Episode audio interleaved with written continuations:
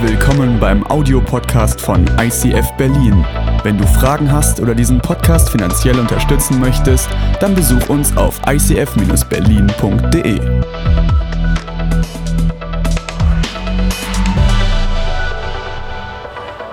Einen schönen guten Abend. Vielen Dank für das herzliche Willkommen.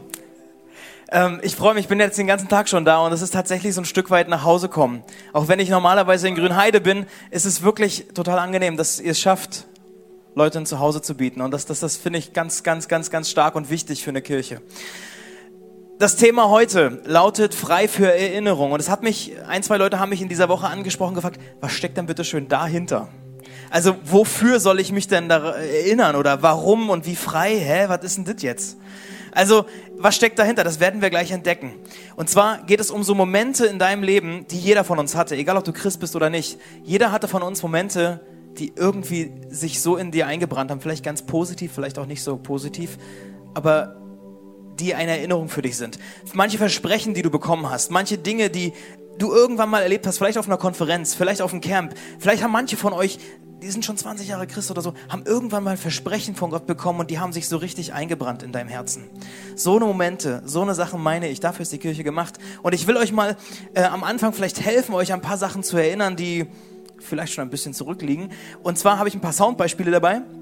Und ihr dürft mal überlegen, ähm, ob das eher positive Gefühle in dir hervorruft oder du denkst, oh nee, jetzt nicht wirklich. Ja? Ähm, könnt ihr von der Technik da hinten mal bitte die Spieler starten? was ist das? A-Team, da ist er. Oh, da, da, leuchten die Augen in der letzten Reihe. Das ist ja der Wahnsinn. Na?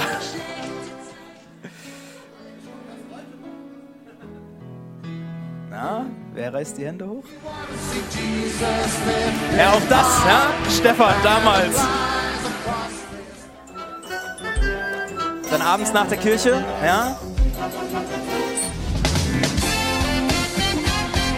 Und auch da sind wir wieder.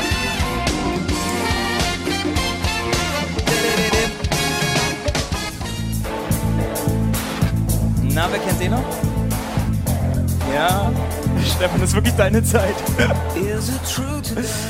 Äh, also gerade mit History Maker, mit dem letzten Beispiel, das ist so ein Lied, das, das habe ich total geliebt, weil bei diesem Lied habe ich Entscheidungen getroffen. Das ist so für manche Lieder, die, die es so gab in der, in der Worship-Szene damals, in der Lobpreiszeit, hieß es damals, da, da gab es so Songs, die haben mein Herz berührt und geprägt. Die haben Entscheidungen, die ich getroffen habe, maßgeblich beeinflusst. Und bei History Maker bin ich 2000 oder 2001 in Düsseldorf auf dem Willow-Kongress irgendwie auf die Knie gegangen, habe Entscheidungen getroffen.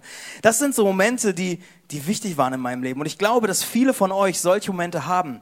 Ich glaube, dass viele von euch solche Momente erlebt haben bereits. Und manchmal sind die etwas versackt. Es kann sein, dass andere noch darauf warten, dass diese Momente passieren. Ich glaube, dass dafür Kirche gemacht ist. Kirchen, Land auf, Land ab sind dafür gemacht, dass Gott sich Menschen zeigt. Dass du irgendwas hörst, dass du merkst, das trifft mein Herz und das setzt mich in Bewegung. Vielleicht sind es prophetische Worte, wenn jemand mit dir betet und er hat einen Eindruck oder was auch immer. Vielleicht sind es Bibelverse, die so in deine Situation sprechen. Vielleicht sind es Worte, die Menschen sagen und die, die treffen wirklich einen Nerv. Und du merkst irgendwie, da ist was Übernatürliches dahinter. Solche Momente braucht die Kirche. Solche Momente braucht die Menschheit. Dass Gott sich zeigt. Dafür ist Gott da und dafür ist die Kirche da. Und wir gucken uns heute eine Person an aus der Bibel, die genau das erlebt hat. Die auch ein Versprechen bekommen hat, was sich so ins Herz eingepflanzt hat. Und dennoch war es schwierig, diese Hand Gottes dabei immer festzuhalten und diese Erinnerung, dieses Versprechen wirklich zu behalten. Manchmal hat man den Blick nicht ganz frei dafür. Und das gucken wir uns heute an. Denn die Person aus der Bibel finde ich voll spannend und sehr faszinierend. Ähm, es geht um Abraham. Und ich weiß nicht, ob du Abraham kennst, ob du eine Bibel nochmal in, in, in Buchform hast oder nur mit dem Handy. Ähm, Im letzten Drittel findest du viel über Jesus. Aber wenn du Abraham suchst, dann musst du weiter zurückblättern, noch weiter zurückblättern. Eigentlich kannst du vorne anfangen. Und zwar ganz am Anfang der Bibel, so ungefähr 6000 Jahre zurück von heute, da befindet sich die ganze Situation um Abraham. Und Abraham bekam ein Versprechen, was sein Leben total auf den Kopf gestellt hat. Und zwar lese ich es mal vor, aus dem 1. Mose 12. Der Herr sagte zu Abraham, geh fort aus deinem Land, verlass deine Heimat und deine Verwandtschaft und zieh in das Land, das ich dir zeigen werde. Ich werde dich zum Stammvater eines großen Volkes machen und dir viel Gutes tun. Dein Name wird überall berühmt sein. Durch dich werden auch andere Menschen am Segen teilhaben. Wer dir Gutes wünscht, den werde ich segnen. Wer dir aber Böses wünscht, den werde ich verfluchen. Alle Völker der Erde sollen durch dich gesegnet werden. Abraham gehorchte und machte sich auf den Weg. Damit, mit diesem Versprechen, hat Gott so einen Nerv getroffen.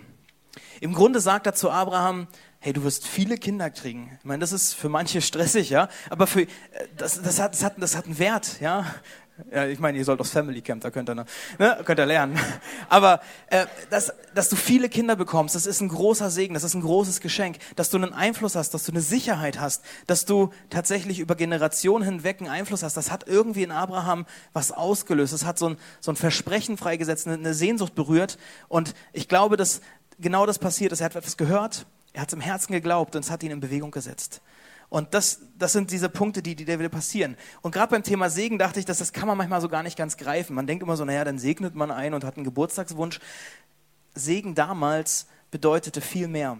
Beim Segnen damals ist, man ist davon ausgegangen, dass eine Kraft von dem, der segnet, auf den anderen übergeht. Also wenn einer jemand anderen segnet, dann geht ein Teil der Möglichkeiten, der, der Fähigkeiten, des Einflusses der, der Sachen geht über. So wie beim Testament. Wenn ich jemanden anderes etwas vermache, dann geht es aus meinem Besitz in den anderen über. Und letztlich verspricht Gott sich selbst. Gott sagt, meine Möglichkeiten, meine Möglichkeiten, mein Weitblick, den gebe ich in dein Leben. Du wirst plötzlich ganz andere Möglichkeiten haben, als dass das menschlich dir so zur Verfügung steht. Und das hat Abraham tatsächlich fasziniert. Das hat ihm gesagt so, hey krass, dafür gehe ich los. Und er hat das dann seinen Freunden erzählt und zieht los und sagt, ich werde viele Kinder kriegen, wir müssen hier woanders hin, weil Gott hat das und das gesagt. Ja, und dann passiert das Folgende, was auch bei mir manchmal so ist, es passiert nämlich erstmal nichts. Ich weiß nicht, ob du auch so Versprechen bekommen hast schon von Gott, wo du denkst, ja, alles für ihn und so, und dann gehen wir los und passiert irgendwie nichts. Du denkst, Gott, warum passiert hier so wenig oder nichts. Manche Versprechen, die Gott in mein Leben gegeben hat, die habe ich nicht sofort gesehen. Meistens lag da eine große Zeit dazwischen. Manche Dinge sehe ich immer noch nicht. Und dann frage ich mich manchmal, dann sitzt du irgendwo so da und dann erzählt dem Prediger, naja, erinnere dich mal an die Versprechen Gottes. Oder denke ich, nee, manchmal habe ich keinen Bock darauf. Dann sage ich so, Gott, ist ja schön, dass du mich erinnerst, aber eigentlich will ich jetzt endlich was sehen. Ich will keine Erinnerung, ich will endlich was sehen. Und ich glaube, dass es Abraham oft so ging, weil aus diesem Kinderwunsch ist irgendwie nichts passiert. In dem Kinderwunsch, da, da steckt viel drin, aber äh, es, ja, die haben es versucht, aber sie wurde einfach nicht schwanger. Seine Frau Sarah, die versuchen es und es bleibt einfach aus. Kein Babybauch. Viele andere Dinge funktionieren in seinem Leben. Er hat eine große äh, Firma, viel Reichtum und Einfluss auch bekommen, aber das Kind, der eigentliche Schlüssel für ihn, der war noch nicht da. Und dann gibt es eine Situation, dass seine Familie plötzlich sogar zerbricht. Also sein Neffe, der, gibt einen Familienstreit und so und seine Familie wird nicht größer, sondern ein Großteil separiert sich und, und, und zieht woanders hin. Und ich glaube, das ist so einer der Momente, dass Abraham wie so eine Krise hat, so einen Moment, wo er einfach am Boden zerstört ist und sich fragt, Gott, was soll das alles? Vielleicht sitzt er in der Wüste auf irgendeinem Stein und klagt Gott sein Leid und plötzlich antwortet Gott. Ich meine, das ist auch eine Frage. Wie kann Gott, ein unsichtbarer Gott, wie kann er sich zeigen? Wie kann er antworten? Während Thema für nochmal nächste Woche oder so. Ja, aber das ist schon ein Ding, dass Gott sich irgendwie bemerkbar macht. Aber er hat es bei Abraham geschafft und es ist sogar aufgeschrieben worden in der Bibel. Ich lese es mal vor aus dem, ja, wo ist es hier? Irgendwo ist es hier. Schau dich nach allen Seiten um. Das ganze Land, alles, was du jetzt siehst, will ich dir und dein Nachkommen geben. Für immer. Ich will dir so viele Nachkommen schenken, dass sie unzählbar sind wie der Staub in deinem Zimmer. Also der Staub auf der Erde steht dort, noch mehr als das. ähm, ja, schlaft ihr? ja. Äh, also, ich will dir so viele Nachkommen schenken, dass sie unzählbar sind, so wie der Staub auf der Erde. Mach dich auf den Weg und durchziehe das Land nach allen Richtungen, denn dir will ich es geben.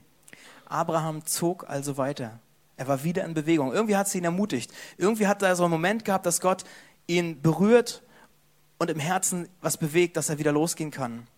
Und das kenne ich auch, dass Gott mich aufbaut, dass er mich wieder ermutigt und ich kann weitergehen und ich freue mich, dass ich in Bewegung gehe. Und dennoch stelle ich mir vor, wie das für die beiden ist, weil ich lese weiter und stelle fest, die kriegen immer noch keine Kinder. Und dann denke ich, was, was spielt sich da bei denen gedanklich ab? Also diese Fragen, wenn Dinge nicht passieren und gerade bei so einem Thema, ich habe Freunde, die, die haben Schwierigkeiten, die versuchen, die würden so gerne ein Kind kriegen und das klappt einfach nicht. Und dann fragst du dich, was ist denn da los? Ist Gott wirklich so mächtig, wie wir immer singen? Ist das, hat er mich irgendwie vergessen? Oder habe ich irgendwas getan, dass ich mir den Segen verspielt habe? Was ist da los? Also, das ist normal, dass man dann auch Fragen hat, dass da Zweifel sich einmischen, wenn du Dinge plötzlich nicht siehst und nicht verstehst. Das kann sogar einen Einfluss auf deine Gottesbeziehung haben. Das sind Punkte, die wir erleben, weil wir haben nicht immer nur das Versprechen vor Augen. Das erlebt Abraham genauso. Und das bringt ihn irgendwann an den Punkt, dass er wirklich tierisch am Zweifeln ist, glaube ich, dass er wirklich so, ein, so schlaflose Nächte hat. Von der, in der Bibel ist eine Nacht beschrieben. Das ist ein Punkt, wo er in seinem Zelt ist, die haben in der Wüste dort gelebt. Er liegt in seinem Zelt, es ist dunkel und die Gedanken kreisen. Die Gedanken kreisen und sie kreisen um eine Sache. Wie gesagt, vieles ist gut gelaufen, aber es gibt diese eine Sache, die nicht funktioniert und die raubt ihm den Schlaf. Das kennen wir auch, oder? Also vieles läuft gut, aber es gibt eine Sache, die dir den Schlaf raubt. Die Gedanken drehen sich immer wieder darum. Und das ist ein Punkt, diese Nacht, in der Gott ihm wieder begegnet. Und Gott sagt zu ihm, hab doch keine Angst, Abraham. Hab keine Angst, ich beschütze dich. Ich bin wie ein Schild, ich umgebe dich von allen Seiten. Ich werde dich reich belohnen. Aber dieses Mal hat die Stimme Gottes Abraham nicht beruhigt, hat sein Herz nicht beruhigt, sondern es hat es geöffnet und Abraham konnte seinen ganzen Frust mal rauslassen. Und da steht es dann, wo er sagt, ey, ach, ach Herr, mein Gott, was willst du mir denn schon geben? Du weißt doch, dass ich keinen Sohn habe. Du selbst hast mir Kinder versagt. Und ohne ein Nachkommen sind alle Geschenke wertlos. Irgendein Diener meines Hauses wird meinen ganzen Besitz erben. Bei Abraham ist die Situation, die Erfahrung oder die Tatsache, dass er mit seiner Frau keine Kinder bekommt, ist für ihn zur absoluten Wahrheit geworden. Und er sagt, Gott, du hast da gar keine anderen Möglichkeiten mehr. Im Gegenteil, du hast, du hast mir sogar äh, Kinder versagt. Ja? Also das Versprechen, was du mir gegeben hast, ist ja schön und gut. Wahrscheinlich war es irgendwie metaphorisch gemeint und nicht für mich. Ist das so, da verstehst du Gott nicht mehr. Kennst du das? Dass man Gott einfach nicht mehr versteht in manchen Situationen, weil Dinge nicht passieren? Und Gott sagt dann, los, Abraham, steh mal auf. Steh mal auf, verlass dein Zelt, komm mal aus dem Zelt raus. Und Abraham macht das, er steht auf und ist plötzlich draußen in der Wüste. Und Gott sagt, schau dir mal den Himmel an. Versuch mal die Sterne zu zählen. So viele Nachkommen wirst du bekommen, so wie die Zahl der Sterne. Genauso werden deine Nachkommen sein, unzählbar. Und wenn du nachts irgendwo in Berlin an einem See sitzt oder auf einer Dachterrasse oder in einem Garten und mal an den Himmel guckst, dann denkst du vielleicht auch so ähnlich wie Abraham, okay, dir wird plötzlich bewusst, wie klein du bist und wie, wie wenig Anteil du an dem Ganzen hast und wie groß Gottes Möglichkeiten sind. Vielleicht macht dich das sprachlos, wenn du die Möglichkeiten des Schöpfers siehst. Was mich wirklich sprachlos macht, ist nicht der Himmel über Berlin, sondern wenn ich weiter rausfahre, 50 Kilometer, 100 Kilometer weiter nach Brandenburg oder nach Mecklenburg zu meinen Eltern, wenn ich dann in den Himmel gucke, dann sehe ich Sterne, dann sehe ich mich das. Und dann kann ich staunen dann sehe ich Gottes Möglichkeiten. Dann macht mich das sprachlos, weil ich sehe plötzlich, wie, wie krass Gott noch ist. Also ich freue mich ja schon an dem Himmel, den ich habe und die Möglichkeiten, die ich sehe und ich versuche dann das Versprechen Gottes irgendwie da reinzupressen. Aber Gott hat viel mehr Möglichkeiten. Er sieht viel mehr als ich. Und das ist mir manchmal nicht bewusst, aber solche Momente brauche ich, dass Gott meinen Blick weitet auf seine Möglichkeiten, was er in meinem Leben, was er in deinem Leben, was er in unserer Wirklichkeit noch sieht. Wir sehen unseren kleinen Himmel über Berlin, aber Gott sieht viel weiter. Und das zeigt der Abraham, das zeigt er ihm. Und solche Momente meine ich, wenn ich davon rede, dass Gott Menschen berührt. Wenn, wenn ich meine, dass, dass Gott ein Versprechen den Menschen gibt. Ich glaube, das sind die Punkte, die wir brauchen. Und es heißt in der Bibel, dass Abraham das erlebt und dann nahm er dieses Versprechen ernst. Er setzte sein ganzes Vertrauen auf den Herrn und so fand er Gottes Anerkennung. Ich setze mein Vertrauen auf dich, haben wir gesungen. Es ist ein aktiver Schritt, sein Vertrauen auf Gott zu setzen. Es ist eine Entscheidung, zu sagen, Gott, ich vertraue dir, auch wenn ich noch nicht alles sehe. Ich vertraue dir, dass du wirklich mehr Möglichkeiten hast. Das erlebt Abraham. Und das tut er. Und wisst ihr was? Das Kind ist immer noch nicht da. Also, ich kenne das auch. Du gehst los und wirst älter und was auch immer und du, dann willst du irgendwie Möglichkeiten suchen und denkst dich, okay Gott, was ist denn jetzt los? Und dann machen wir eine Sache, macht ihr bestimmt auch, wir helfen Gott auf die Sprünge. Ja? Hat einer von euch Gott schon mal auf die Sprünge geholfen? Ja, man denkt ja dann immer irgendwie so, naja, vielleicht hat er jetzt doch nicht alle Möglichkeiten oder ist vielleicht auch jetzt, dass er den Ball mir zuwirft, ich muss auch mal aktiv werden. Ja, dann, dann guckst du nach offenen Türen und nach Möglichkeiten, um irgendwie dem Ziel näher zu kommen. Ja? Manchmal ist das nicht unbedingt das beste Ziel. Jedenfalls bei Abraham Und Sarah, die hat eine ganz tolle Idee. Die denken sich so, ey, wenn Abraham und Sarah zusammen keine Kinder kriegen können, dann könnte er ja einfach mit einer anderen Frau schlafen. Weil, geht ja um ein Kind. Und moralisch war das damals nicht so dramatisch und, und äh, rechtlich war es auch möglich, dann irgendwie mehrere Frauen zu haben. Und dann hat er gesagt, okay, ich könnte ja eine Sklavin, eine Angestellte nehmen und einfach mit der pennen. Und wenn die dann ein Kind kriegt, dann ist es ja quasi so auch, wie wenn ich und Sarah ein Kind kriegen. Also irgendwie haben sie sich das so rechtgelegt. So. Kenne ich auch. Ne? Man hat so, so denkt, das ist eine offene Tür und ich... Das ist der Moment. Schön, herzlichen Gruß an Facebook. Gut. Ich kenne das, dass man offene Türen falsch deutet. und sich das zurechtlegt und denkt so, das muss doch jetzt stimmen, das muss doch jetzt eine Möglichkeit sein, die ich gefunden habe, damit Gott endlich zum Zuge kommt. Ja, also bei den beiden war das jedenfalls in einer mittleren Katastrophe, hat das geendet. Also er hat dann sozusagen die Frau, die, die da irgendwie rausgesucht und die missbraucht, sie wurde schwanger und sie hat ein Kind bekommen, dann wurde sie in die Wüste geschickt. Ey, voll schlimm. Dann kam sie irgendwann zurück, war wieder in der Familie irgendwie integriert, aber es war furchtbar. Das war kein schönes Miteinander, das gab Streit und so. Und ich frage mich, wie war das für Abraham in der Zeit? So viel steht in der Bibel nicht dazu. Ich weiß nicht, ob er sich gefühlt hat, als ob er jetzt in der Erfüllung Gottes lebt, endlich den Segen zu erleben. Vielleicht hat er das gedacht oder gefühlt und sagt sich, hey, das ist mein Sohn, Gott hat mich gesegnet. Vielleicht hat er sich auch gefragt, Gott, was ist hier los? Irgendwie fühlt sich doch Segen anders an. Über die nächsten 13 Jahre steht nicht viel in der Bibel, aber es steht eine Sache, nämlich, dass Gott ihn nach 13 Jahren noch einmal trifft und dass er noch einmal mit ihm redet und er erinnert ihn an dieses Versprechen, was er ihm gegeben hat. Und er sagt dann, du, Abraham, du und Sarah, ihr beide werdet in einem Jahr ein Kind bekommen. Und die Verheißung, die ich dir gegeben habe, die werde ich durch ihn erfüllen. Aus ihm und seinen Nachkommen werde ich ein großes Volk machen. Ja, den anderen Sohn segne ich auch. Aber das Versprechen, das ist nicht dieser Sohn gewesen. Und ich weiß nicht, wie Abraham sich da gefühlt hat. Ich wüsste, wie ich mich, oder ich stelle mir vor, wie ich mich gefühlt hätte oder wie ich mich fühlen würde, wenn mir sowas klar wird, dass ich die Aktion vor 13 Jahren irgendwie falsch eingeschätzt habe und dachte, dass ich Gottes Plan erfülle und dann war es was ganz anderes. Vielleicht wäre ich im Erdboden versunken, keine Ahnung. Abraham muss lachen. Abraham fängt an zu lachen, so steht es in der Bibel. Weil er sagt zu Gott, ey, ich kann es irgendwie nicht glauben. Weil seit 20 Jahren oder weiß ich wie lange versuche ich mit meiner Frau ein Kind zu bekommen und wir schaffen es einfach nicht. Und jetzt, wo wir wirklich alt sind, wo es biologisch nicht mehr möglich ist, Gott, es, es ist einfach lächerlich. Also deine Möglichkeiten, ja, ist ja schön, aber du hast sie vor 20 Jahren nicht genutzt und was soll denn da noch sein? Und plötzlich erinnert Gott ihn und sagt, nee, nee, nee, nee, nee, meine Möglichkeiten sind ganz andere. Vertrau mir doch. Und ich werde dir in einem Jahr ein Kind schenken.